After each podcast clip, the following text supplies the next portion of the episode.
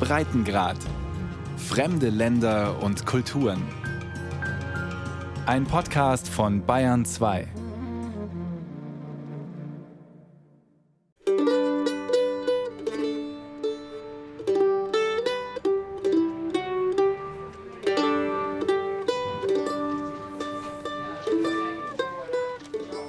Port Arthur im Südosten Tasmaniens. Es riecht nach Fish and Chips. Der kleine, beschauliche Ort an der rauen Tasmansee liegt 90 Autominuten von Hobart entfernt, der Hauptstadt des australischen Bundesstaates.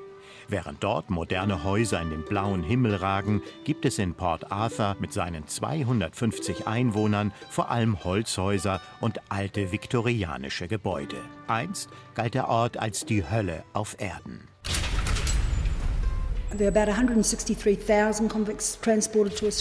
Insgesamt wurden 163.000 Sträflinge nach Australien deportiert, davon 73.000 allein nach Tasmanien, das damals Van Diemen's Land hieß.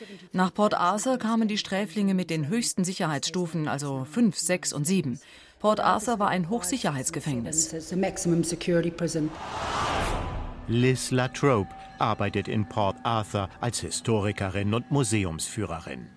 Die End-50erin fällt auf mit ihren violett gefärbten Haaren, ihrer energischen Stimme und der bunten Halskette mit dem runden Jadestein in der Mitte.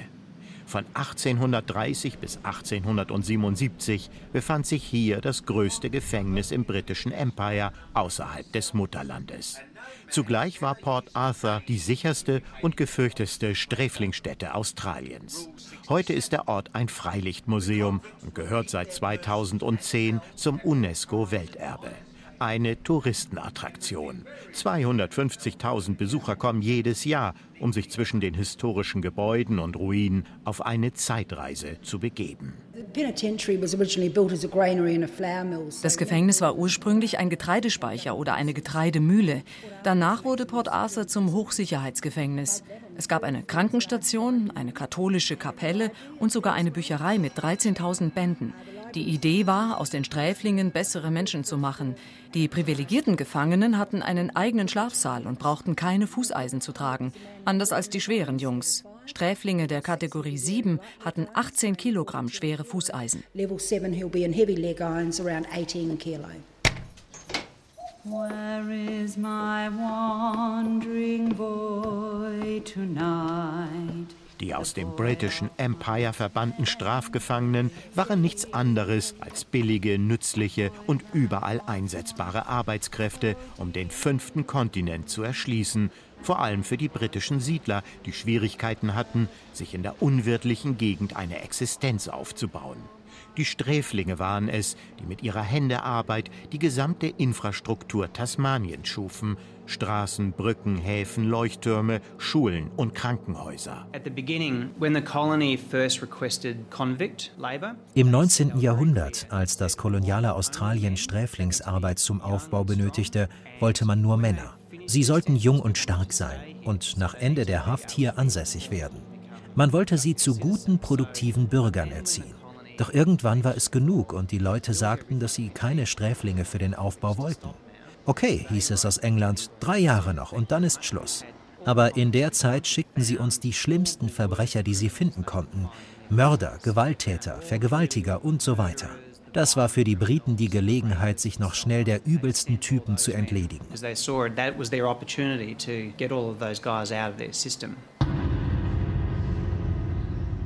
Sagt Luke Donegan.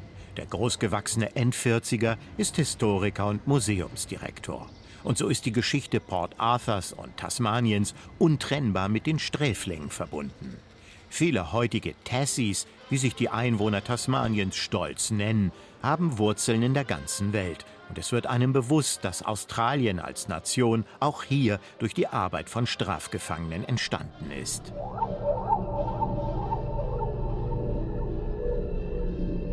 Liz Latrobe zeigt uns auch den Ort, wo einst der Peitschenblock stand. Hier wurden Verstöße gegen die Lagerordnung geahndet. Doch mit der Aufklärung kamen neue Ideen auch nach Port Arthur. Man hörte auf, die Gewehre auf die Sträflinge zu richten und sie auszupeitschen. Stattdessen wurde die Einzel- oder Isolationshaft eingeführt. Man sperrte die Häftlinge in eine kleine Einzelzelle. Nur eine Stunde pro Tag durften sie raus, um sich zu bewegen. Aber noch wichtiger war, man durfte nicht sprechen, also totale Isolation und absolutes Schweigen. Die Häftlinge mussten in ihren Zellen arbeiten, ruhige Arbeiten wie Buchbinden, Besenbinden und Korbflechten.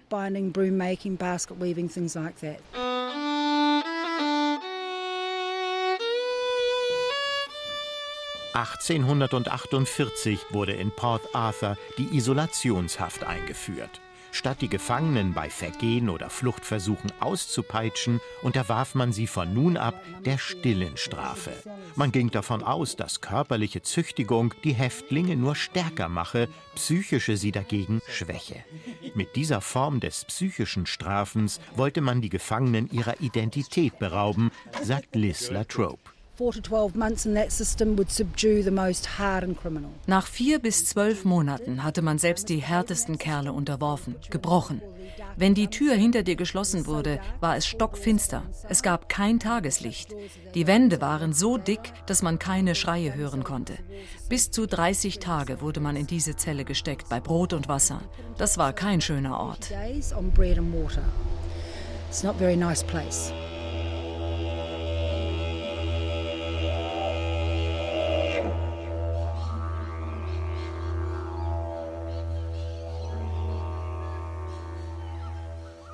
Ruhiges Land mit ein paar bunten Sittichen und schwarzen Krähen darüber.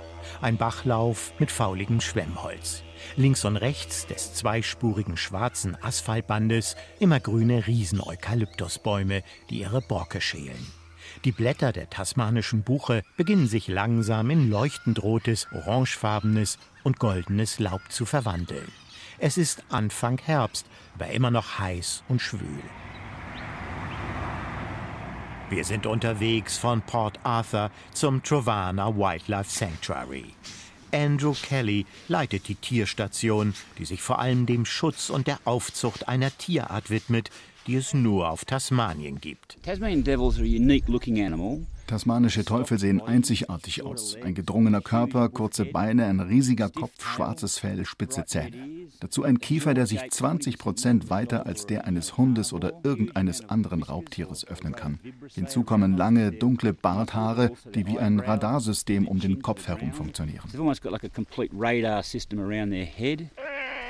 Kelly begrüßt uns mit einem tasmanischen Teufel auf dem Arm.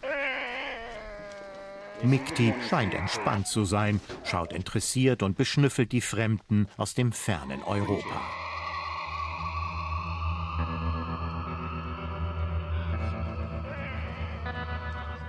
Der tasmanische Teufel ist das größte fleischfressende Beuteltier der Welt. Seine Beißkraft in Relation zur Körpergröße ist in etwa so stark wie die eines Tigers. Der Beutelteufel lebte einst in ganz Australien, heute kommt er nur noch auf Tasmanien vor. Er frisst Insekten, Kleintiere, vor allem aber Aas. Wenn er läuft, dann scheint es, als könne er den Schädel kaum gerade halten. Tasmanische Teufel sind hyperaktiv und extrem neugierig.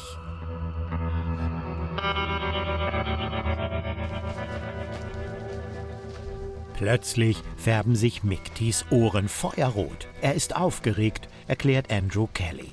Wir nehmen einen unangenehmen Geruch wahr, den Miktis Körper verströmt. Passt ihm etwas nicht, fragen wir uns. Sind wir ihm zu nahe gekommen?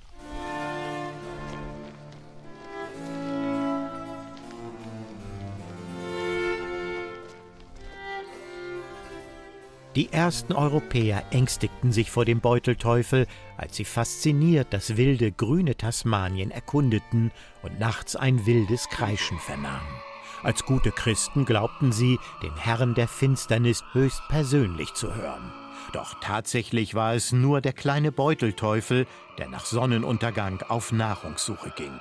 Auch die britischen Kolonialisten Anfang des 19. Jahrhunderts fürchteten sich vor dem Kreischen der tasmanischen Teufel und betrachteten sie fälschlicherweise als lästige Hühnerdiebe und stellten ihnen mit Fallen und Gift nach, mit dem Ergebnis, dass die Spezies fast ausgerottet wurde.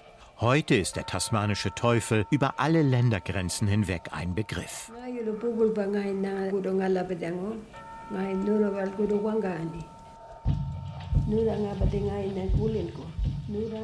Andrew Kelly berichtet von einem Mythos der tasmanischen Aborigines, wie Porinina oder Poirina zu seiner Gestalt kam. Poirina, so heißt der tasmanische Teufel in der Sprache der indigenen Bevölkerung, sorgte für großen Kummer unter den Tieren. Er war schwarz wie die Nacht und stahl im Dunkeln die wehrlosen Babys der anderen Tiere. Diese beklagten sich bei den guten Mächten und die befanden, dass Poirina nicht ungeschoren davonkommen dürfe. So Moini der Schöpfergott und Gott Tasmaniens, gab den Beutelteufeln zur Strafe kurze Beine, einen weißen Streifen auf dem Rücken und einen weißen Fleck auf der Brust. So konnte Poirina die Dunkelheit der Nacht nicht mehr zur Tarnung nutzen. Zu seiner eigenen Schmach wurde dem Beutelteufel seine vormals liebliche Stimme genommen. Stattdessen kann man von weitem sein Schreien, Fauchen und Knurren vernehmen, wenn er sich mit anderen um seinen Anteil an der Beute streitet. Von nun an musste Peurina die Erde säubern, indem er nur noch das Aas verendeter Tiere fressen durfte. Das ist seine Geschichte.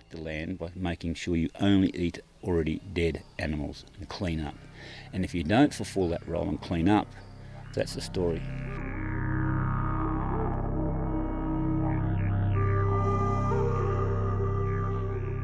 Tasmanischen Aborigines kamen vor rund 35.000 Jahren auf die Insel, als noch eine Landbrücke zwischen dem australischen Festland und Tasmanien bestand. Mit der Ankunft der britischen Kolonialisten und Strafgefangenen 1803 wurde der Lebensraum der tasmanischen Aborigines annektiert und verwüstet, die Urbevölkerung ausgebeutet, christianisiert, deportiert und ermordet. Ein knappes Jahrhundert nach ihrer Entdeckung durch die Engländer galten die tasmanischen Aborigines als vollständig ausgerottet. Die Angaben über ihre ursprüngliche Zahl schwanken zwischen 3000 und 15.000. Die Natur, die Tiere und ihr Lebensraum waren den tasmanischen Aborigines heilig. Nichts in ihrer Welt ist zufällig. Natur, Mensch und Tier, Himmel und Erde, sie alle bilden das, was einmal war, einen Abdruck der Zeit und aller Wesen, die in ihr existiert haben. In der Sichtweise der Aborigines ist die Gegenwart nur ein Teil des Ganzen, das Vergangenheit und Zukunft mit einschließt.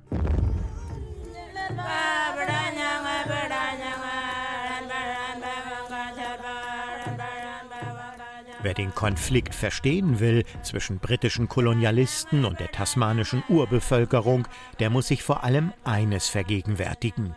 Beide Seiten hatten eine diametral entgegengesetzte Einstellung zu dem Land, das die einen seit 35.000 Jahren bewohnten, die anderen heute erst seit gut 200 Jahren. Das sagt Warren Mundine. Der Katholik vom Clan der Batschelang ist Politiker, Wirtschaftsexperte, Gründer und Aushängeschild diverser Hilfsorganisationen und war Berater mehrerer Premierminister seines Landes. Uh,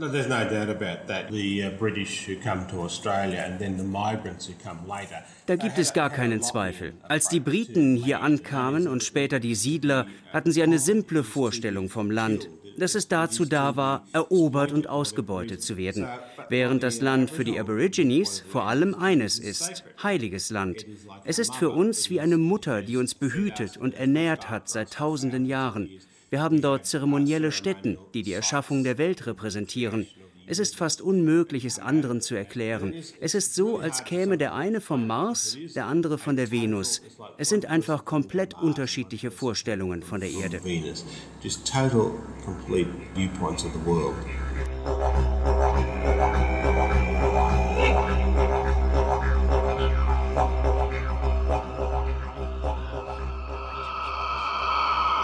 That's just good morning. Andrew Kelly ist und war schon ziemlich viel in seinem Leben. Erlebnispädagoge, Wildnisexperte, mittlerweile Biologe und Retter für tasmanische Teufel. Der schlanke, großgewachsene End-50er mit Rauschebart und langen Haaren gründete 1979 Trauverna im Norden Tasmaniens. Umgeben von Eukalyptuswald und Weidelandschaft ist die Tierstation ein Zufluchtsort für tasmanische Teufel. Denn die Spezies ist stark gefährdet, erklärt Anna van der Brüchen, die im Wildlife Park Devils at Cradle als Rangerin und Biologin arbeitet. Leider handelt es sich bei der Tumorerkrankung um einen ansteckenden Krebs. Dadurch wurden in den letzten 20 Jahren 80 bis 90 Prozent der tasmanischen Teufel getötet. Er gehört also zu den vom Aussterben bedrohten Tierarten. Deshalb hat die Regierung in Zusammenarbeit mit Wildparks und Zoos ein Zuchtprogramm initiiert.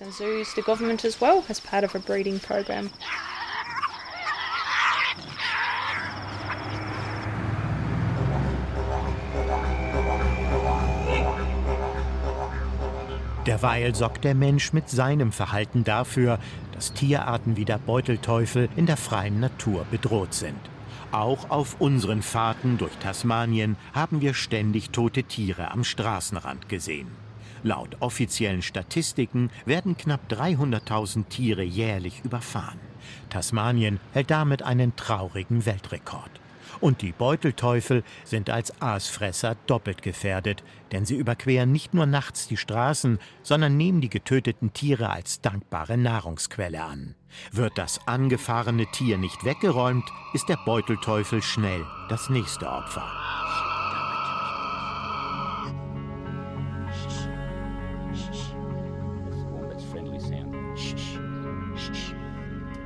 Wie die Beutelteufel-typische Gesichtskrebserkrankung überhaupt entstehen konnte, dafür hat Tierexperte Andrew Kelly eine eigene Erklärung, die auf seinen Beobachtungen fußt. Tiefgreifende Umwelt- und Klimaveränderungen hätten zu einem problematischen Fressverhalten geführt. Um die Jahrtausendwende habe es auf Tasmanien viel Regen gegeben.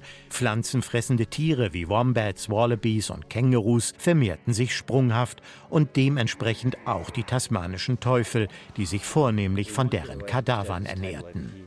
Die Zahl der Beutelteufel nahm ungebremst zu, dann aber folgte eine Phase großer Trockenheit. Und was passierte? Plötzlich gab es nicht mehr ausreichend Futter, also Aas für die tasmanischen Teufel. Dies führte zu neuen Verhaltensweisen, verbunden mit mehr Konkurrenz, Rivalität und Aggressivität unter den Beutelteufeln. Das wiederum verursachte eine Menge Stress. Und was geschieht, wenn man fortwährend unter Stress steht? Das Immunsystem wird geschwächt. Das ist also eine mögliche Erklärung. Der Tumor fungiert als ein Mechanismus zur Kontrolle der Populationsgröße.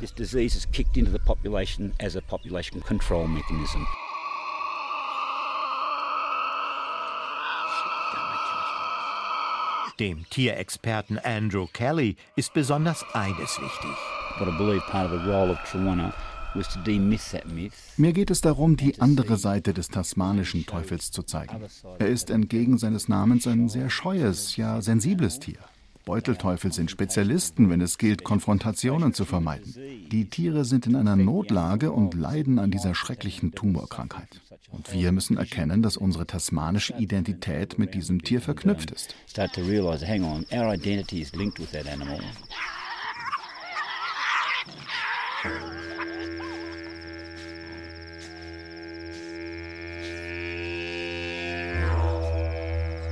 Berrydale, 15 Autominuten außerhalb von Hobart, Tasmaniens Hauptstadt. Schon von weitem sind riesige weiß-rostbraune Metallmauern zu erkennen. Bei der Ankunft irrt man orientierungslos umher und fragt sich, wo ist hier nur das über 100 Millionen Dollar teure Museum of Old and New Art, kurz MONA genannt. Lediglich ein Restaurant und eine Landschaftslichtinstallation sind zu sehen, dazu kleine Pavillons, Gärten und ein Tennisplatz. Museumsdirektor Mark Wilston. Das Museum umfasst dreieinhalb Stockwerke und ist überwiegend unterirdisch angelegt. Man betritt den Ausstellungsbereich durch einen unscheinbaren kleinen Eingang und dann geht es etwa 18 Meter nach unten. Wir haben auch eine Reihe von Tunneln, die die einzelnen Galerien miteinander verbinden. Es geht darum, den Untergrund zu spüren, ein Gefühl von Verlorenheit zu bekommen und nicht zu wissen, wo genau man sich befindet.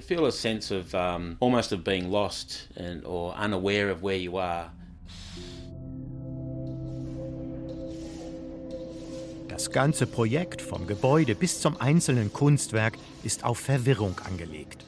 Allzu leicht kann man sich in den unterirdischen Gängen verirren, die Orientierung verlieren.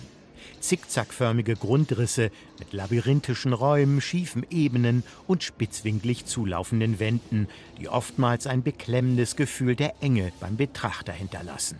Weiße Wände und eine neutrale Präsentation, wie in traditionellen Kunstmuseen üblich, Fehlanzeige. Nicht einmal Hinweisschildchen neben den Kunstwerken gibt es. Das ist Absicht und Teil des Ausstellungserlebnisses. Die Besucherinnen und Besucher erleben Kunst in einer völlig ungewohnten Umgebung. Sie wissen nicht einmal, was sich hinter der nächsten Ecke befindet. Die Ausstellung kennt auch keine thematische oder historische Ordnung.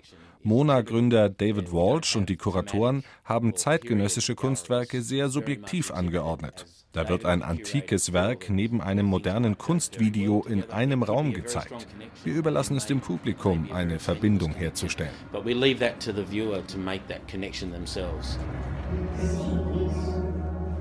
Die Sammlung des Multimillionärs, Kunstsammlers und Philanthropen David Walsh zeigt alte, vor allem aber zeitgenössische Kunst. Die Namen der vertretenen Künstler sind ein Who is Who zeitgenössischer Kunst. Ai Weiwei, Ryoji Ikeda, Jean Tengli, Namjoon Paik, Christian Boltanski, Gerhard Richter. Eine Wunderkammer von bekanntem, sonderbaren und schönem, sperriger, morbider und obszöner Kunst ist hier versammelt.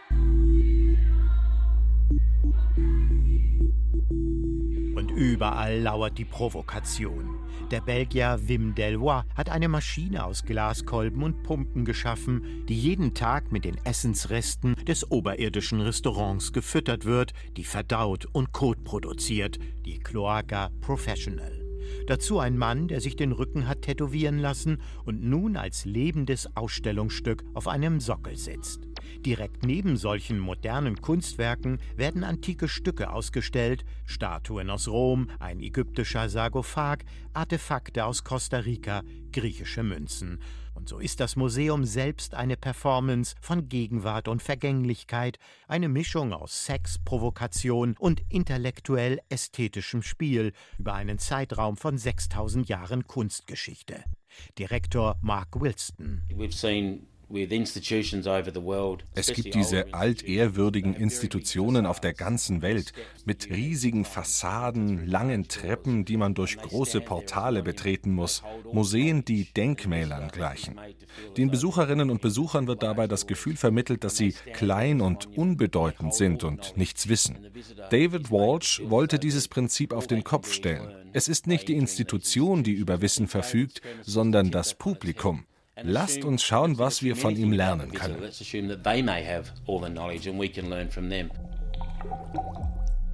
Zugleich ist das Mona das wohl unbekannteste Museum für zeitgenössische Kunst, das aufgrund seiner Architektur, der Vielzahl seiner ausgestellten Werke und deren Präsentation zu den Top-Adressen weltweit gehört. Am Ende des Besuchs bleibt die Frage, ist das Museum am Ende der Welt der Verrücktheit eines Kunstbesessenen geschuldet?